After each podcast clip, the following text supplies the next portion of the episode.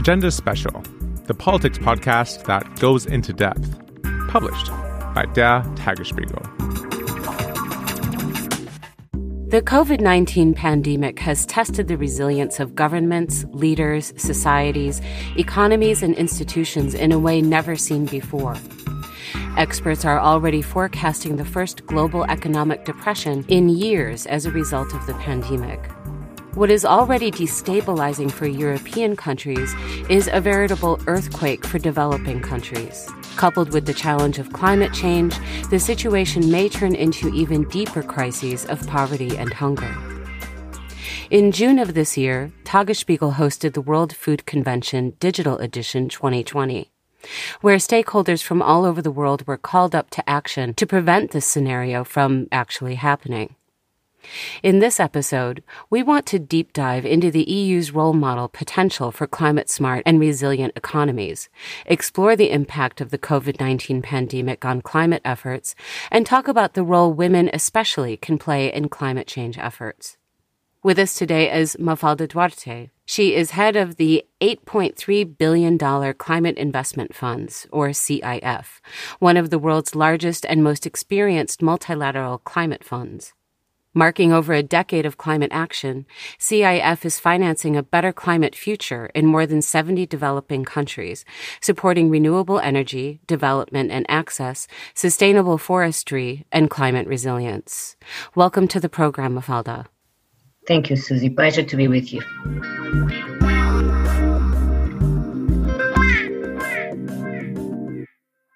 I want to talk to you today a little bit about Europe's role model potential for climate smart and resilient economies.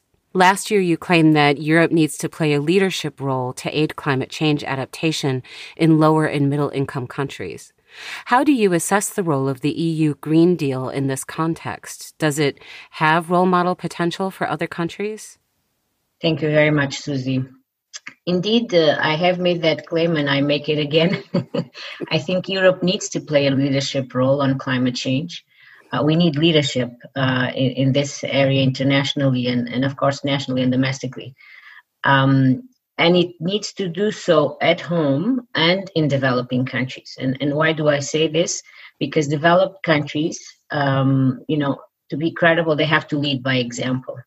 Uh, and because the problem is actually, um, you know, we are not going to solve the problem of climate change if we don't help developing countries. Um, so that's where most of the infrastructure investments are going to happen uh, in the next few years. I mean, if we, we if we just think that the world is forecasted to invest 90 trillion dollars by 2030 in things like you know urban investments, uh, energy, transport, water, and other infrastructure assets. Two thirds of these investments are going to happen in, in developing countries. So it is absolutely essential that we make sure that there's no lock in of these investments into high carbon and non resilient uh, infrastructure. And to be honest, you know, my view is that we only have one shot to get it right. This is it. This is the once in a lifetime opportunity we have with this massive inflows of public money because of this crisis. Um, and, and in support to the recovery of, of COVID-19, I think we, we this is our chance. Um, you know, if we take cities, for example, just to, to, go a little bit deeper into one of the sectors, we also know very well that, uh, you know, cities are home to more than half of the global population. They are responsible for 80% of uh, global GDP. They account for two thirds of the planet's energy consumption and three quarters, around three quarters of all GHG emissions. Now, what might be less known by a lot of people is that the growth, urban growth, mostly is happening in developing countries. Over 60% of the land that is projected to become urban by 2030 has yet to be developed in developing countries and so just to stress again and again that we we have this window right now um, of opportunity to to really make sure that um, we support developing countries uh, in making the right investment decisions and choices And of course, you know, developing countries, they do need the financial support. And there's a need to use this public money uh, wisely um, to de risk the private sector capital because we know very well that when we talk about trillions of dollars, these trillions of dollars are not going to come from the public state budgets. These are private sector uh, capital flows. But they are not necessarily going at the magnitude and levels that are needed into developing countries for the type of investments we need. So, circling back to the EU, as I was saying, I think it needs to uh, play a leadership role by example, and it needs to play a leadership role on finance as well.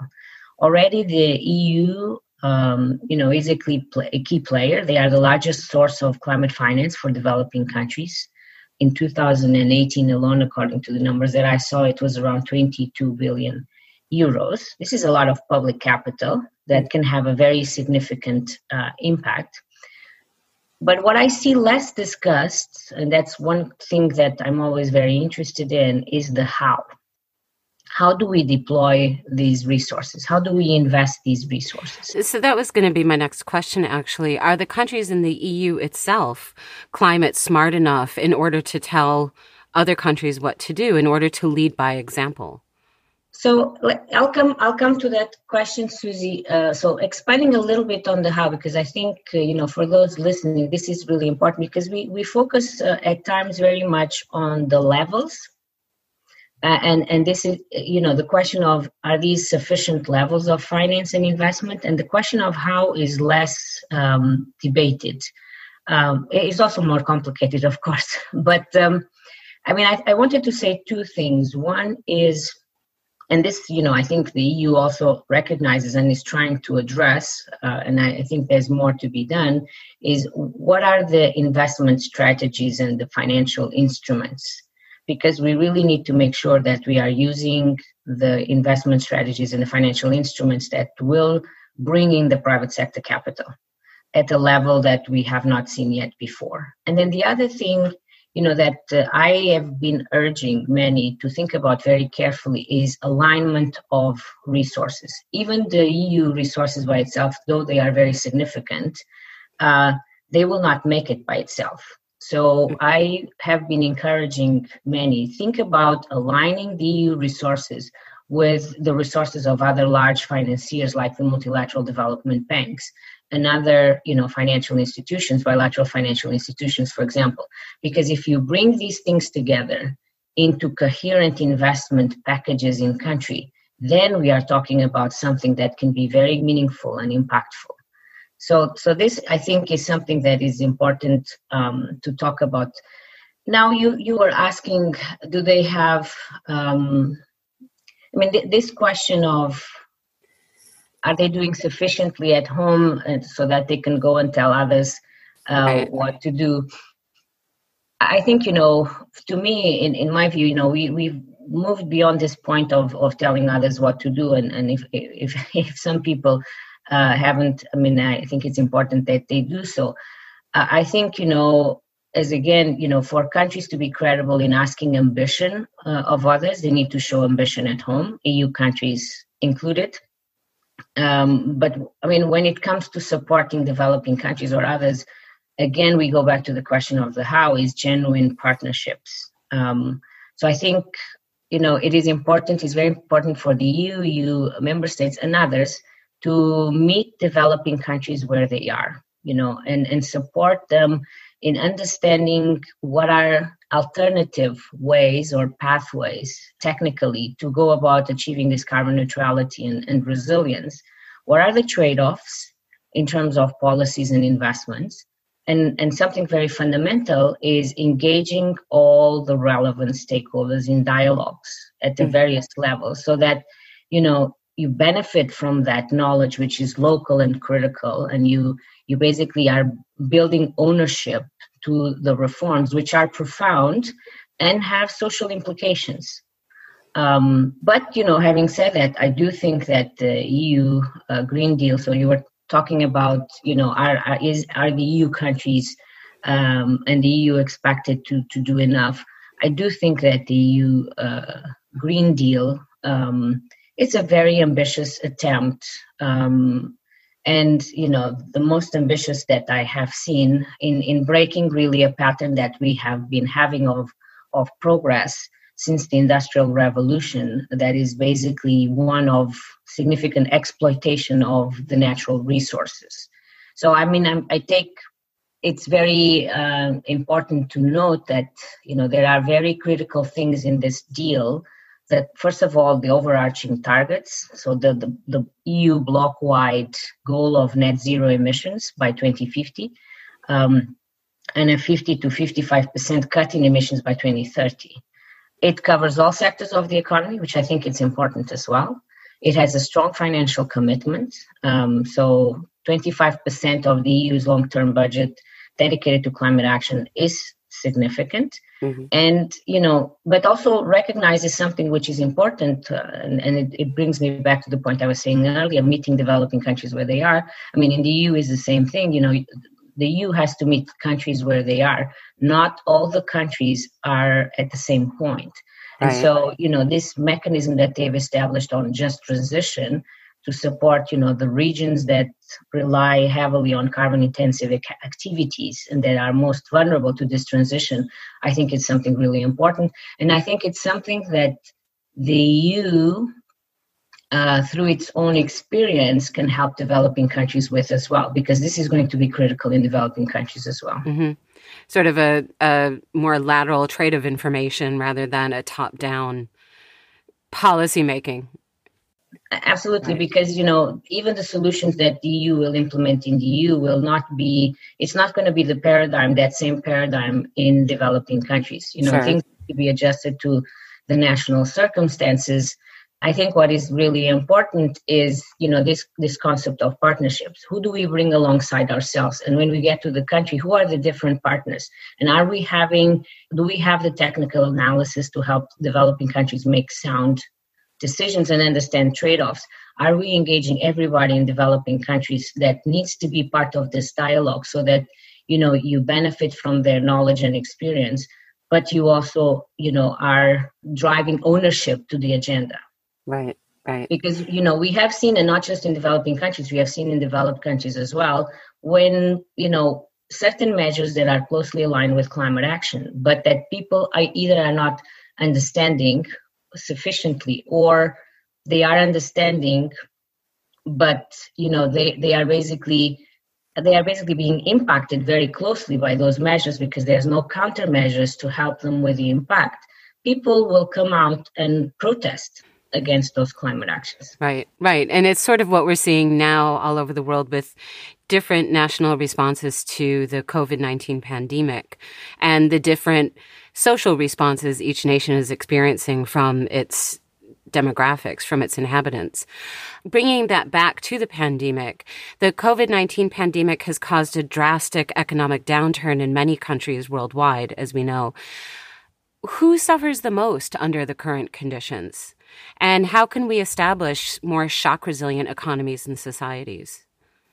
Very good. This is a very important question. Um, I mean, there's no doubt that uh, COVID 19, I mean, it is a global pandemic. You know, most people that are living on Earth probably have never witnessed anything like this. I mean, maybe there's still some people from the 30s, uh, you know, depression, uh, but nobody, I think, you know, uh, has experienced what we are seeing and experiencing right now and there's no doubt that uh, you know it is hitting the most vulnerable the hardest. Um, you know uh, again to give you a little bit of a perspective with some of the numbers that i have seen uh, recently from june of this year when we compare with before the crisis the forecast before the crisis covid-19 according to uh, world bank can push 71 million people into extreme poverty this year but you know, in even in a, a more serious uh, scenario, we can push 100 million more people into extreme poverty.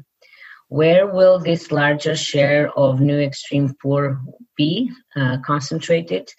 These are going to be in countries that are already struggling with high poverty rates and the numbers of poor. So they've also estimated that half of this projected new poor would be in South Asia and a third in sub Saharan uh, Africa. Mm-hmm. So and why is that to give a sense to people as well i mean people might think but we are not hearing so much about so many cases there and you know covid-19 cases um, you know we have to think about the economic impact about what is happening globally you know most of these developing countries are quite dependent on commodities two-thirds of the developing countries the commodities uh, account for 60% of their exports and the prices of these commodities have fallen by 21% so far this year many developing countries rely heavily on remittances and these are they are going to decline significantly as well, uh, double digits according to um, estimates that I have also seen. And we know the other thing is that many of these countries are quite reliant on tourism as well, and this, as we know very well, mm-hmm. um, has collapsed. So, you know, what we are seeing is very, very severe impact in developing countries. What would you say that from the situation so far are the greatest learning outcomes that we've had? I mean, you mentioned what we've learned about um, economies that are more reliant on tourism, the economies that are more vulnerable becoming even more vulnerable. Are there any other outcomes or are there any sort of universal learnings that maybe were surprising that we've gotten out of the situation so far? I mean, I think, I hope that the biggest learning, though, you know, based on the fiscal stimulus packages that I'm seeing, I have my question marks. Um, you know, the, the biggest learnings that I think uh, we are taking of this is that we cannot neglect this highly obvious and, um, you know, not not highly probable, maybe not so obvious uh, threats. I mean, as we know very well as well, that we had multiple scientists, we had multiple people telling us on the basis of many studies and the experience of the last two decades that where we have witnessed several major pandemics that we our health systems weren't prepared to handle mm-hmm. pandemics or epidemics and they were talking about our collective vulnerability both to the societal and economic uh, impacts of, of, of these pandemics um, and we didn't prepare. And you know so hopefully the big learning is climate change is giving us the same signals similar warnings to the ones we were you know uh, seeing uh, in terms of the different ep- pandemics we had. So really uh, i think we need to take these signals very seriously these warnings and, make sure that you know we don't do for example what happened uh, during the last financial crisis 2008 where maybe in the beginning we thought, oh, okay, this is at least helping out with the greenhouse gas emission because we had, you know, we had a decline of 1.4% of uh, GHG emissions uh, with the crisis. But then, you know, with the fiscal stimulus packages that were provided at the time, we had a rebound of 5.4%. And right now, what we are seeing with the fiscal stimulus packages is again, you know, staggering numbers uh, that you know show that the largest share of the investments are really not putting us in a green recovery path. So that is a, a, a big learning and, and something that I hope that leaders and decision makers can can still revert. Um, another one, of course, is the the biggest big learning is the destructive potential, unimaginable to many, in fact, uh, potential of this unmanaged risk. And now we have, you know, the other thing when we talk about developing countries, the, the one thing to bear in mind is that, you know, now they are having this compound effect of the impacts of the pandemic, while at the same time they are having climate shocks happening to them. Mm-hmm. It's it's almost like the pandemic is kind of like a practice run for for more severe climate crises in a way. Going back to what you were saying about paying attention to signals that were given about potential pandemics and epidemics and how they're so similar to the signals that have been being broadcast about climate change for quite some time. Yes, I mean, uh, hopefully, you know, we we do take the lesson uh, very closely this time, and and we we make sure that uh, you know this recovery really puts us on a on a much more resilient um, track and you know one that is consistent with our climate goals Right. At the World Food Convention Digital Edition 2020, Janusz Wojciechowski, the EU Commissioner for Agriculture, stated that COVID-19 has shown that a more resilient and more sustainable agriculture is needed, and that those who invest in agriculture will be the winner of the future. Do you agree with him? What's your stand on investments in agriculture? Absolutely. I, I mean, I couldn't agree more with Janusz uh, I think it's it's really essential that uh, we ramp up investments in in what is called climate smart um, agriculture, and and this will require quite systemic changes to the global food systems and the way you know we we use uh, the land.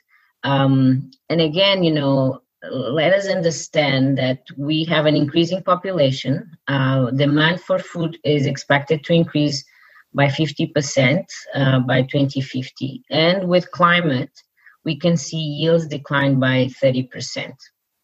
And also that, you know, without climate action, what we might be seeing is increase in food prices, you know, reduced food availability, and reduced income for uh, smallholder farmers in particular, mm-hmm. 500 million of them.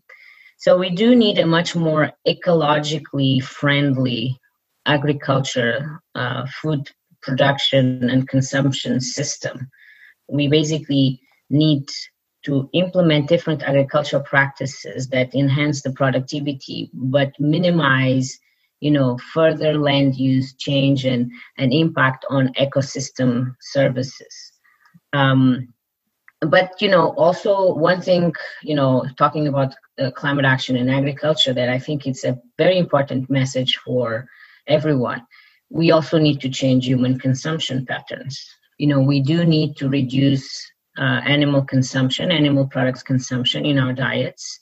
We need to add, you know, greater diversity of species to our diets. Um, we need to rethink, you know, the use of chemicals and the impact of chemicals, both in terms of the food that we eat, but also the impact uh, on ecosystems and, and land. And, and we really need to reduce food waste. So there, there are big problems to to to tackle uh, in in our food systems.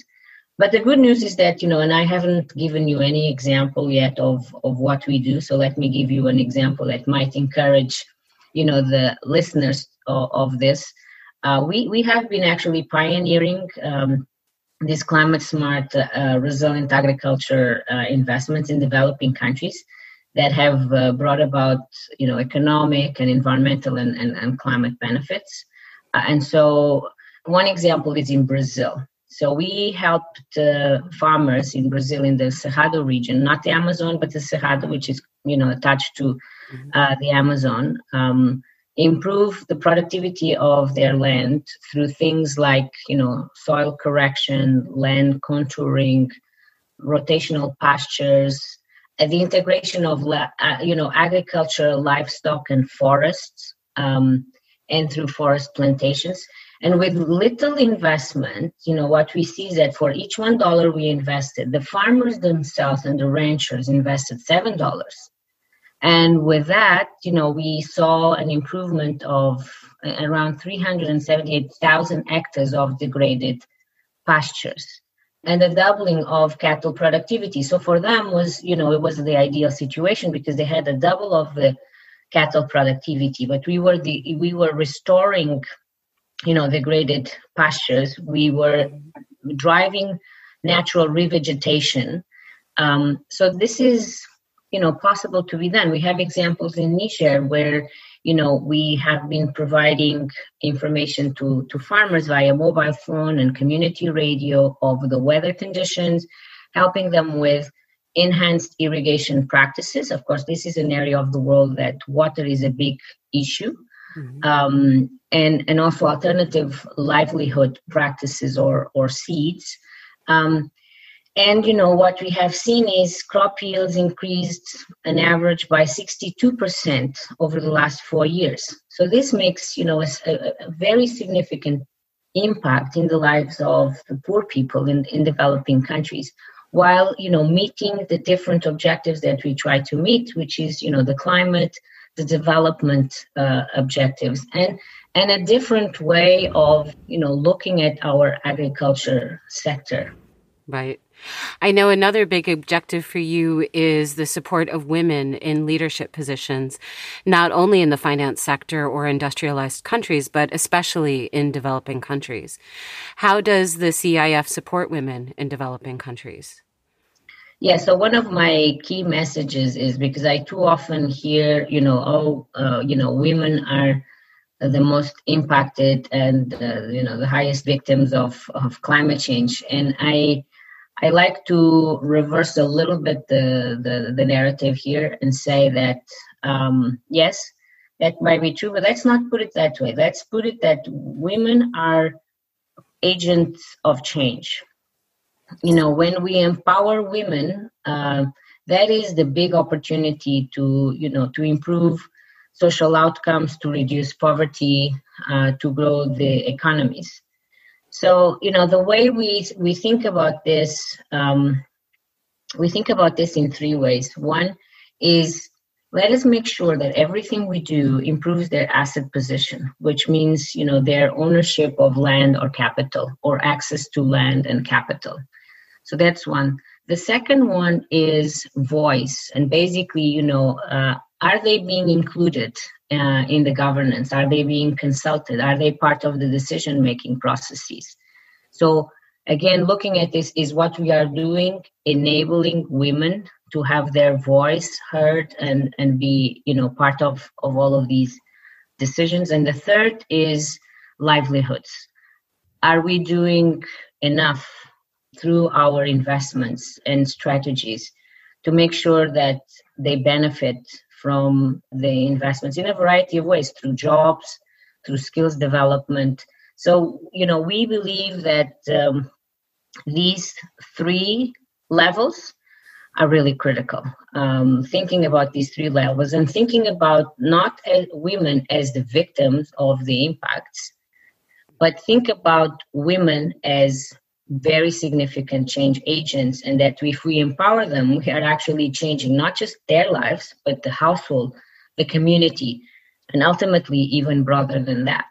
Um, again we have uh, good examples. You know i give you one example. Um, maybe it will inspire uh, again the listeners in Mexico, uh, we we worked with uh, with the government uh, basically so that you know they they would introduce in the forestry sector in their forestry sector a very gender responsive planning and budgeting approach, and also capacity provide capacity uh, to staff on these issues of of gender. And at the local level, we worked with um, you know financial institutions to provide access to finance and business training so credit lines for women's forest-based enterprises. And the impact on on income that we have seen was very very significant. I have seen it myself. I was in Burkina Faso uh, earlier this year before COVID nineteen. Um, and there, you know, women rely very much on non-timber forest products, and and through a program that uh, that we we have there, um, you know, I was with several of them. Some have the small farms, others have uh, shea butter production, others have, you know, enhanced milk production. And this is basically it. You you see, you know, how empowering and providing, you know, the, the voice and you know possibility of uh, having access and ownership of these assets they transform you know they, it, it's transformed those communities are transformed their families their communities are transformed i, I was I, am always like heartened by this. But um, so I, I think it's really important for people to understand that gender equality is at the core of development and it's at the core of uh, achieving our climate goals. So, this is what you mean when you stress the importance of making gender smart decisions regarding climate change, making sure that women have a voice, that women are contributing their experiences and knowledge to climate change policy, to economic policy that affects that, etc. I have just one more question for you, um, which is going back to giving women access to finance. Giving women access to finance could also generate technological advancements that help with climate change. Is that something that you have investigated or supported in any way, and what could that look like? Yeah, so we, we have done quite a bit, you know, in terms of access to finance. The example I was just giving in Mexico is one. We have another one in, in Tajikistan where, you know, we also worked with local financial institutions to basically train that the, the staff of those financial institutions in, in better outreach to potential women customers, farmers, uh, mm-hmm. and entrepreneurs then customize their credit lines to women. And and basically again you know this issue of in tandem um, supporting their financial literacy and, and business development skills. And so what we saw there is you know through these credit lines uh, these farmers and women farmers were introducing new technologies into the community in terms of you know irrigation systems and what energy efficient um, systems so what happens with with the, you know one has to understand that you know women face financial barriers, so access to finance, but they also face non-financial barriers, and these are you know associated with social cultural norms and, and constraints.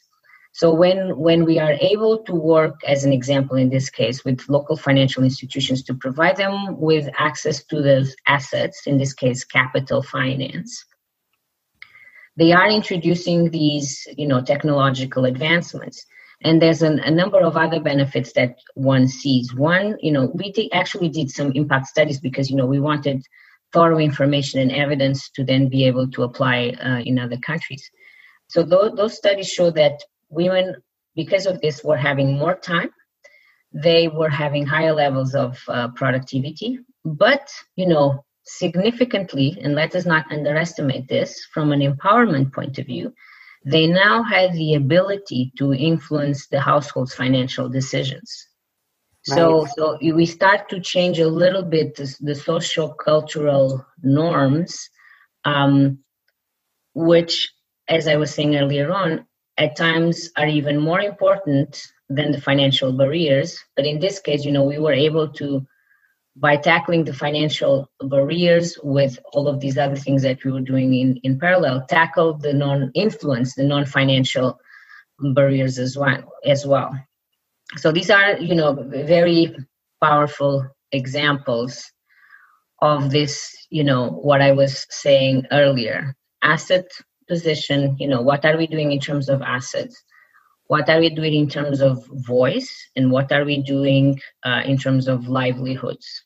you know are we are we really providing them with the skills development the jobs opportunities and others that will make this big big difference and and we are seeing it you know throughout we have so many examples which are so encouraging and heartening wonderful i think that that is a fantastic contribution to what we hope is a brighter future we are working for it so I have no doubt we will succeed. Excellent. Thank you very much for being with us here today. Thank you, Susie. And Pleasure being with you and all and everyone. You. Pleasure being with you. Thank you. All the best.